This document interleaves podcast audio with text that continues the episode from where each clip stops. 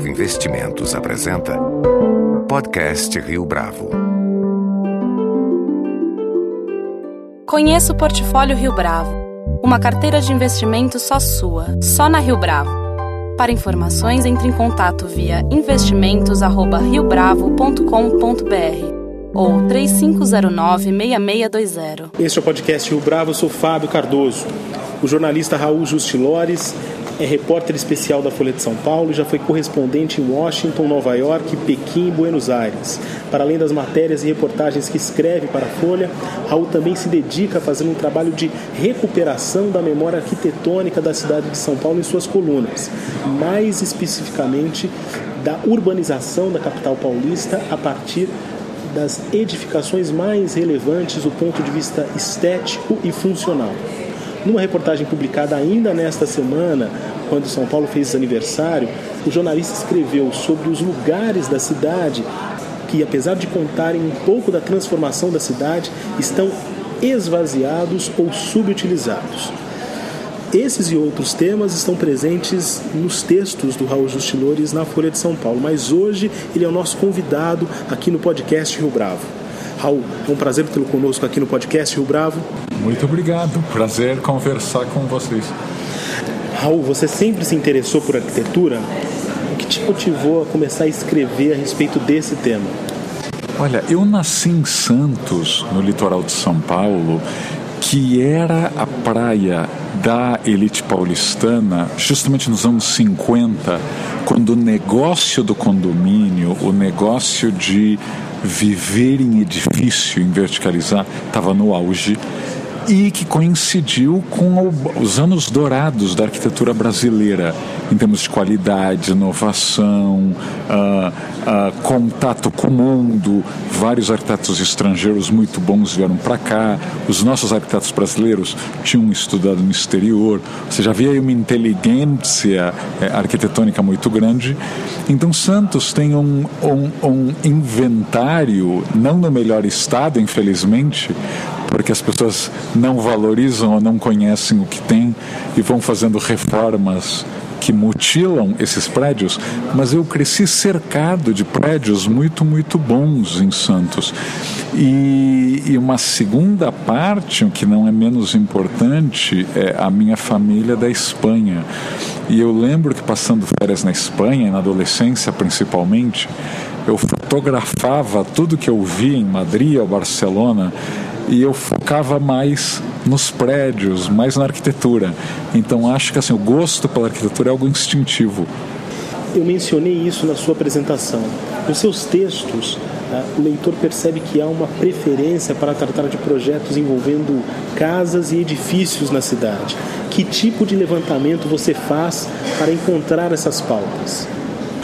Eu estou escrevendo um livro, aliás, o livro está praticamente pronto, deve ser lançado em maio, sobre a grande arquitetura que foi feita em São Paulo nos anos 50 para o mercado imobiliário. E eu acho que por décadas, inclusive por razões ideológicas, se dividia no Brasil a arquitetura importante, que é a arquitetura pública para o governo, e a arquitetura para o mercado, a arquitetura que tem que vender, era considerada algo secundária.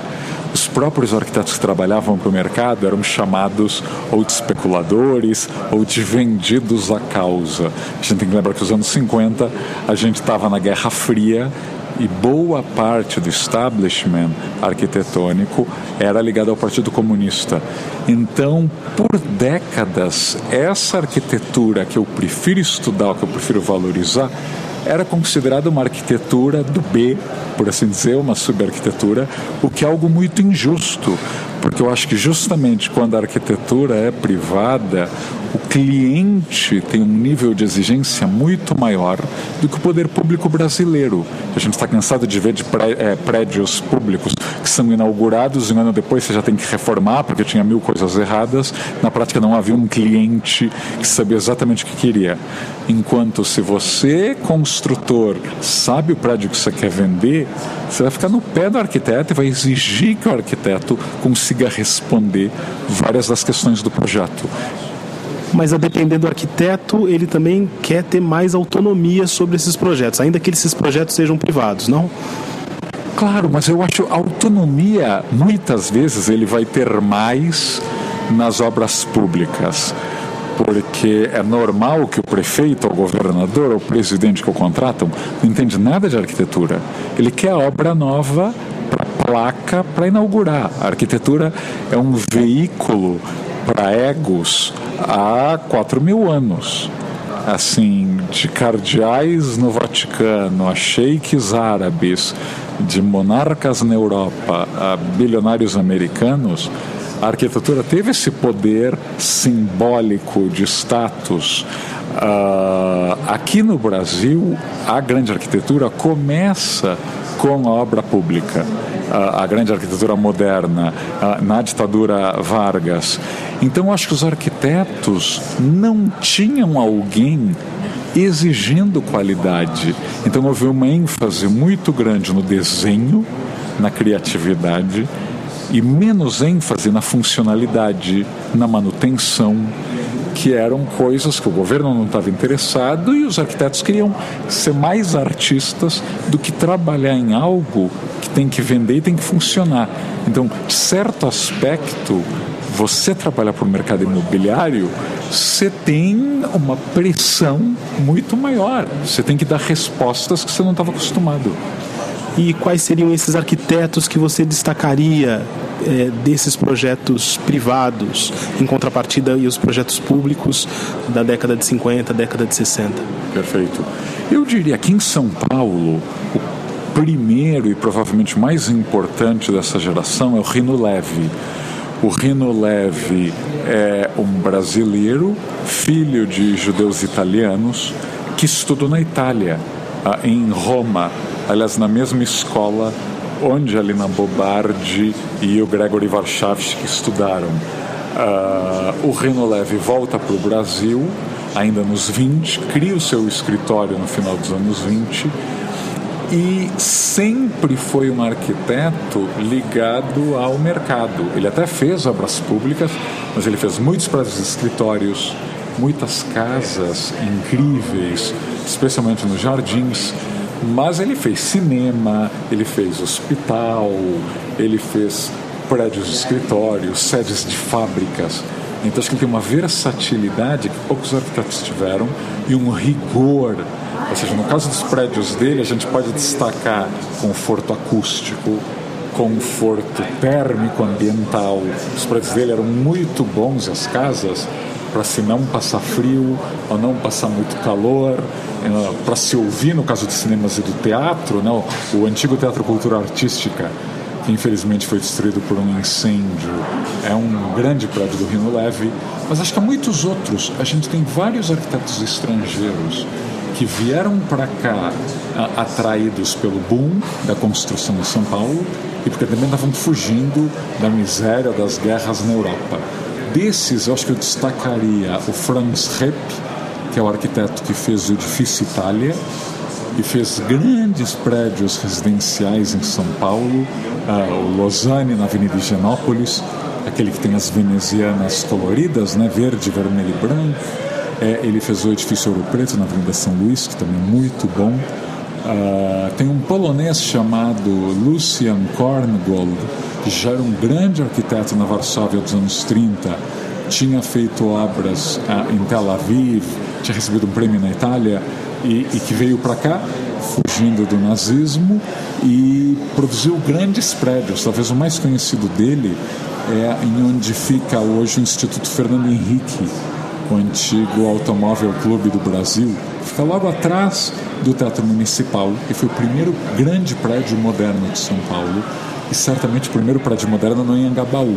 Ele era cercado de prédios baixinhos, neoclássicos, ecléticos, e aquele prédio branco de linhas retas, uma espécie de Bauhaus gigante, como a própria Bauhaus não conseguiu produzir.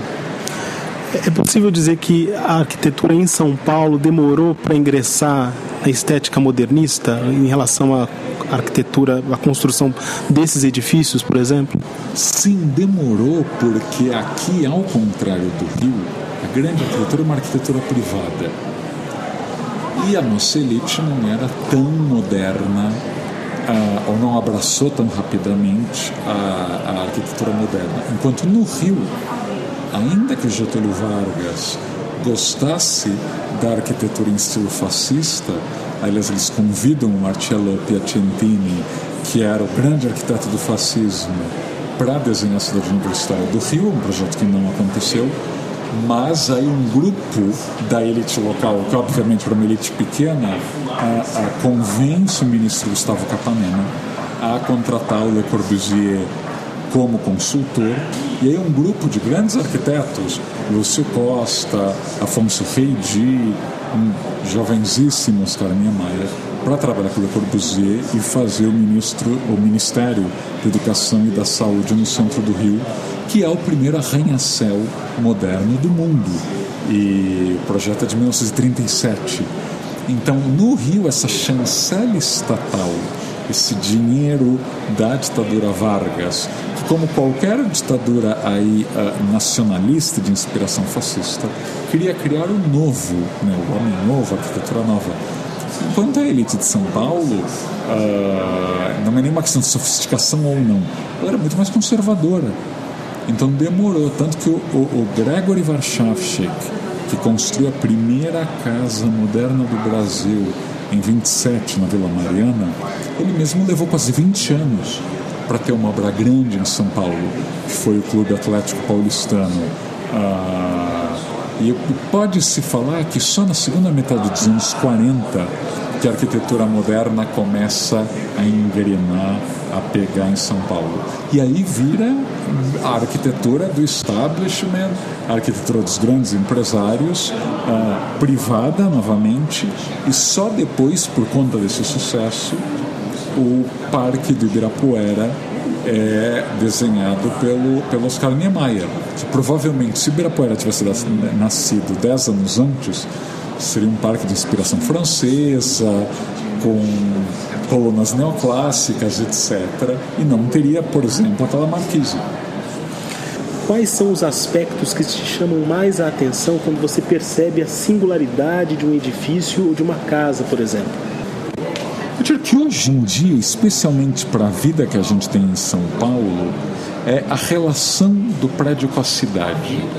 Eu acho que não tem prédio bonito que resista, que sobreviva a um muro muito alto, a grades intimidadoras, que você mal consiga ver da calçada, ou que ele não converse com a calçada. Eu acho que o que a gente descobre como boa arquitetura, seja em Nova York, em Buenos Aires, em Paris, são os prédios que podem ter apartamentos de 20 milhões de dólares, mas que o térreo tem uma vendinha, uma quitanda, um salão de beleza. Ou seja, aquela ideia que você sai do seu prédio e a vida está ao seu redor. Você não precisa pegar um carro para ir atrás de uma aspirina então, a boa parte dos prédios muito bons de São Paulo, e que infelizmente já tem mais de 60 anos, porque a gente não produziu tanta coisa boa depois, são prédios muito generosos. Eles fazem parte da cidade. Assim, quando você anda no Conjunto Nacional, ou quando você anda no Copan, você está convidado a entrar. Você não se sente intimidado e tem essa mistura, que qualquer empreendimento de misto tem, de uh, ter gente quase 24 horas, porque tem gente morando, gente trabalhando, gente fazendo compras. Não é o típico prédio moderníssimo de São Paulo que às sete da noite fica às escuras, a calçada fica às escuras e a rua fica deserta. Então, na sua avaliação, o fato de São Paulo possibilitar tamanha diversidade estética está é, tá mais para uma vantagem do que uma desvantagem em relação às construções. Sim, mas eu acho que a, a, a estética me importa menos do que a qualidade. Ou seja, se você faz um prédio moderno bom, um prédio pós-moderno bom, ou até um, uh, um clássico com referências históricas, mas correto, é muito melhor do que os prédios que infelizmente fazem 95% de São Paulo, onde você vê que é tudo barato, tudo sem criatividade, são genéricos, copiados 200, 300 vezes, sem se importar aonde nasce o sol, aonde vem o vento, a, a localização que estão. São prédios muito ruins. E aí eu não estou falando de uma questão financeira. Mas alguns dos prédios mais medonhos de São Paulo têm os apartamentos mais caros.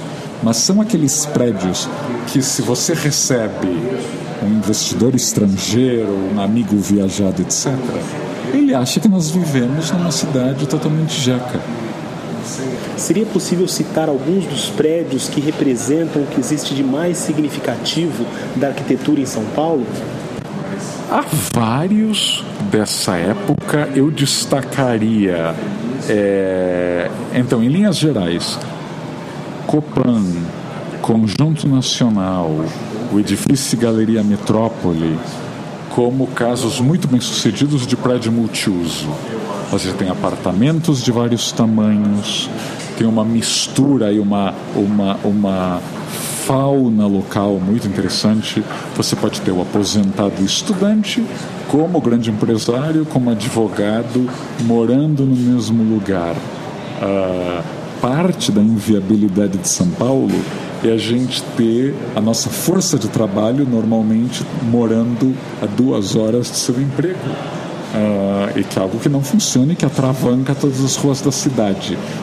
No mundo ideal, eu brinco, se São Paulo tivesse diversos copans e diversos conjuntos nacionais, no mínimo a gente teria calçadas melhores e um trânsito muito melhor porque são prédios de uma densidade altíssima. Uh, as leis paulistanas dos últimos 60 anos dificultaram isso, então nós somos uma cidade sem arranha-céus, sem densidade. Ao contrário do que você vê em Ipanema ou do que você vê em Buenos Aires, os prédios têm recuos bastante estúpidos dos lados e na frente. Então você tem nas áreas mais valorizadas da cidade milhares de metros quadrados desperdiçados. Você coloca ali um jardinzinho de quinta, um playgroundzinho apertado, enquanto assim em Paris, ou em Nova York, os prédios são colados uns nos outros você está aproveitando de fato a, a, a, a densidade. Uh, então, esses como multifuncionais. Depois, como residenciais, eu acho, eu vou. Não vou assim descobrir a América para vocês, mas eu diria que os melhores prédios residenciais dessa época, e eu ousaria dizer que são os melhores prédios residenciais de São Paulo, eu incluiria o Lausanne, do France Rep, esse na Avenida Higienópolis que eu já citei, o edifício Fabiola, do Lucian Korngold, que fica na Praça Buenos Aires. Aliás, a Praça Buenos Aires é uma espécie de mostruário de grande arquitetura. O edifício Paquita, do Alfred Duntot, outro arquiteto polonês que fugiu, que fugiu do Holocausto. O Paquita é incrível porque, além de plasticamente ser muito bonito e ter materiais de uma qualidade inacreditável, é um prédio com mais de 60 anos e que parece novinho, porque os materiais são muito bons, mas ele tem um restaurante no térreo, ou seja, ele tem esse multiuso, ele tem apartamentos de vários tamanhos. E é um prédio que aproveita muito bem o terreno, porque é um terreno estreito e muito comprido, e ele, ele sabe otimizar bastante bem esse espaço. Eu diria que os prédios do Artacho Jurado, muito populares dos anos 50, ainda que a crítica da época não gostasse nem um pouco, envelheceram muito bem, eles têm um humor, espaço, e são realmente de classe média. Ou seja, são prédios de qualidade que você não precisa ser riquíssimo para poder morar neles, que é outra coisa que a gente também desaprendeu a fazer. Boa parte dos textos que você escreve remete à arquitetura de edifícios icônicos em São Paulo. Na arquitetura contemporânea, você também consegue enxergar alguma virtude? Muito pouco. Eu acho que algo, o que me chama a atenção nos anos 50, a gente construiu 250, 300 prédios muito bons em São Paulo. É, a lista é longa, principalmente os primeiros da Avenida Paulista, Higienópolis e o centro da cidade, e alguns poucos na Vila Mariana e em Perdizes. Hoje em dia, uh, e quando eu falo hoje em dia, dos anos 70 para cá, então já são quase cinco décadas, quase todos os prédios são muito ruins. E aí são muito ruins é o pacote completo. A arquitetura é ruim, os materiais são ruins, a relação com a cidade é ruim. E são prédios que, por projeto, obrigam que todo mundo ande de carro. Então, os prédios do Morumbi, um do lado do outro, todos residenciais, onde você vai colocar uma padaria? Ah, por outro lado, todos os prédios novos da Nova Faria Lima, ou da Berrinha, da Chucrizaidan, onde o térreo basicamente é um lobby enorme, recuado, com um jardinzinho, jardinzinho um tanto fuleiro na frente. De novo, você vai ter que andar quadras para achar um restaurante na hora do almoço. Isso é aquela horda de gente saindo tentando achar um restaurante para comer, que normalmente são nas quadras, nos quarteirões uh, antigos.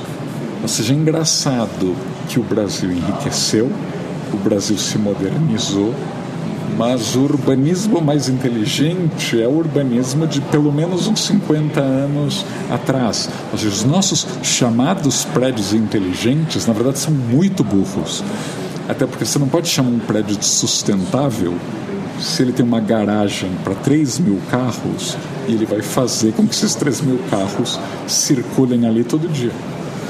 Em 2017, a Avenida Paulista vai abrigar três projetos culturais novos uma unidade do Sesc Paulista, a Japan House e o Instituto Moreira Salles Paulista. Do ponto de vista arquitetônico, qual é a força que esses empreendimentos têm para influenciar equipamentos culturais com o propósito de reorientar o ambiente de determinadas faixas da cidade? Acho que prédio bom é pedagógico.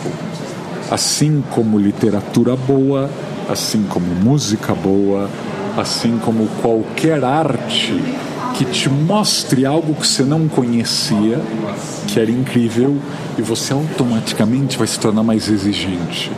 Isso todo mundo já sentiu ao ver uma grande orquestra, a ler um grande autor ou uma grande autora. No caso da arquitetura, como nós estamos cercados de feiura pela cidade, feiura rica e feiura pobre, mas feiura em si, quando você tem um prédio novo, bom, eu acho que uh, tem dois casos que você citou que são muito importantes aí nessa pedagogia de uma sociedade ainda desinformada nessa área. No caso da Japan House, é um prédio desenhado pelo Ken Gokuma, que é um fantástico arquiteto japonês, e a primeira obra dele é aqui. O Brasil ficou alheio, fora dos últimos 25 anos de uma espécie de renascimento da arquitetura. Ou seja, que a gente vive hoje no mundo é equivalente aos anos 20 e 30, quando a Bauhaus e o Le Corbusier eram uma grande novidade. Uh, você vê da China ao Oriente Médio, uh, cidades do interior dos Estados Unidos, a cidade do México, lá Buenos Aires, borbulhando de prédios novos incríveis, tanto públicos quanto privados. E o Brasil, apesar do boom da última década, apesar da Copa da Olimpíada, apesar da construção de milhões de metros quadrados em cidades brasileiras, uh, a gente uh, se pautou pelo mínimo denominador comum então, assim, sedes de bancos no Brasil são um desastre. Elas lembram prédios de Dallas dos anos 90. A, nossa elite mora em prédios que são um pastiche de Paris do século XIX, só que em vez de cinco andares, seis andares harmônicos, é um bispigão enorme com uma mansardazinha lá no topo, uh, onde não neva nunca. Então você se pergunta por que aquele telhadinho se não neva? Uh, e você percebe que boa parte da arquitetura, arquitetura que a gente construiu é tão fake quanto Las Vegas. A arquitetura viaja mal em geografia e em época. Você pode adorar Versalhes, mas Versalhes é, bo é bom por estar naquele lugar e naquela época. Se constrói hoje uma réplica de Versalhes, ela vai ser kitsch, ela vai ser cafona, ela vai ser barata. Em certo sentido, boa parte dos apartamentos, eh, dos prédios residenciais de alto padrão em São Paulo tem essa característica fake. Lembra aquele, sei lá, os palácios dos sheiks árabes que querem te impressionar pelo dourado. Mal sabem eles que uma casa simples de madeira e papel no interior do Japão esbanja muito mais elegância que um palácio cheio de dourados. De alguma maneira, nós ainda temos um excesso de ostentação que revela pouco conhecimento arquitetônico. O, o Miss van der Rohe, um dos diretores da Bauhaus, que dizia né, que menos é mais. A gente ainda está mais na, na ostentação, nunca é demais. Para a gente encerrar, Raul, é, São Paulo fez aniversário essa semana. Como jornalista que escreve sobre arquitetura e também sobre o desenvolvimento urbano da cidade, é, você tem percebido as pessoas mais preocupadas com esses temas? Em, algum, em alguma medida, as suas colunas e os seus textos têm tido alguma repercussão que mostram para você é, esse tipo de reação das pessoas? Eu acho que sim, e por vários motivos. Um, eu acho que é demográfico e geracional. Quando você tem uma geração de vinte e poucos anos, seja da classe alta, seja da classe baixa, que gosta de andar de bicicleta, que pula de emprego sem a fidelidade de gerações anteriores. Cada seis meses tem um emprego novo e que gosta de fazer freelancers e que não quer ter um crachá no primeiro ano depois de formado. Essa geração usa mais a cidade que gerações anteriores. Ou seja, quando você casava muito cedo, tinha vários filhos muito cedo e tinha um emprego por 20 anos, você tinha pouquíssima relação com a cidade. Basicamente, é o auge do subúrbio americano. É... Ao contrário, quando você tem uma população que fica solteira há muito tempo, que tem vários empregos, que o seu networking basicamente acontece no Starbucks da esquina, você quer ter um Starbucks na esquina. Você quer ter um lugar com Wi-Fi gratuito para ficar trabalhando. Então, essa geração é muito mais urbana que as duas ou três gerações anteriores. Então, uma geração mais urbana, que valoriza mais a cidade e que se vê em coisas simples, né? Ou seja, Praça Roosevelt, apesar do projeto arquitetônico uh, uh, muito feio e muito precário, se lotou, ficou lotada em um tempo. As pessoas querem usar. O minhocão, horrendo como ele é, virou a passarela de paulistanos fazendo Cooper no domingo. Uh, a Paulista, mesma coisa. Uh, porque a Paulista lota, apesar de não ser um parque e apesar de não ter verde? Porque essas pessoas querem estar cercadas de outras pessoas. Ou seja, numa cidade onde boa parte das calçadas não tem uma única, um único transeunte uh, ao longo do dia, as pessoas querem ver gente de patins, de skate, de bicicleta. Sem falar que como o asfalto em São Paulo é mais bem cuidado que as calçadas, a Paulista fechada para o carro vira assim a calçada que nós não temos no dia a dia. Raul Justilores, muito obrigado pela sua participação aqui no podcast Rio Bravo. Maravilha, obrigado e tomara que muitos dos nossos ouvintes também comecem a se interessar por arquitetura e urbanismo. Com edição e produção visual de Flávio Duarte, este foi mais um podcast Rio Bravo. Você pode comentar essa entrevista no SoundCloud, no iTunes ou no Facebook da Rio Bravo.